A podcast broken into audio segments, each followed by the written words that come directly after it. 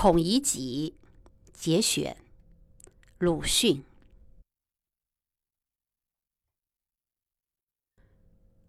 孔乙己是站着喝酒而穿长衫的唯一的人。他身材很高大，青白脸色，皱纹间时常夹些伤痕，一部乱蓬蓬的花白的胡子。穿的虽然是长衫，可是又脏又破，似乎十多年没有补，也没有洗。他对人说话总是满口“知乎者也”，叫人半懂不懂的。因为他姓孔，别人便从描红纸上的“上大人孔乙己”这半懂不懂的话里，替他取下一个绰号，叫做“孔乙己”。孔乙己。一到店，所有喝酒的人便都看着他笑，有的叫道：“孔乙己，你脸上又添上新伤疤了。”他不回答，对柜里说：“温两碗酒，要一碟茴香豆，便排出久闻大钱。”他们又故意的高声嚷道：“你一定又偷了人家的东西了！”孔乙己睁大眼睛说：“你怎么这样凭空污人清白？什么清白？我前天亲眼见你偷了何家的书，吊着打。”孔乙己便涨红了脸，额上的青筋条条绽出，争辩道：“窃书不能算偷，窃书。”读书人的事，能算偷吗？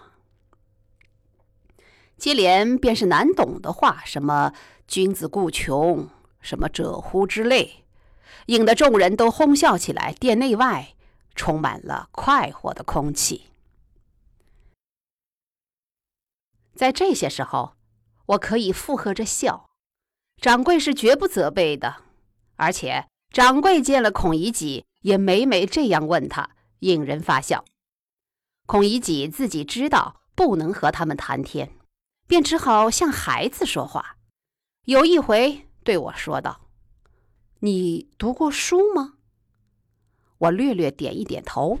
他说：“读过书。”我便考你一考：“茴香豆的‘茴’字怎样写的？”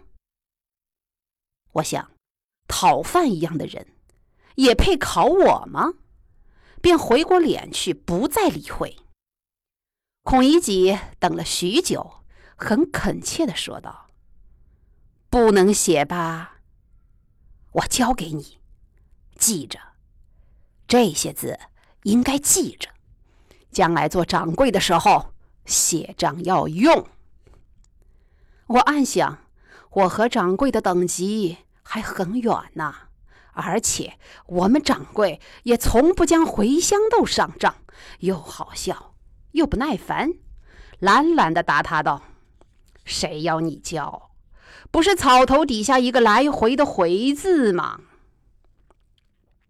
孔乙己显出极高兴的样子，将两个指头的长指甲敲着柜台，点头说：“对呀，对呀。”回字有四样写法，你知道吗？我愈不耐烦了，努着嘴走远。孔乙己刚用指甲蘸了酒，想在柜上写字，见我毫不热心，便又叹一口气，显出极惋惜的样子。有几回，邻居孩子听到笑声，也赶热闹。围住了孔乙己，他便给他们吃茴香豆，一人一颗。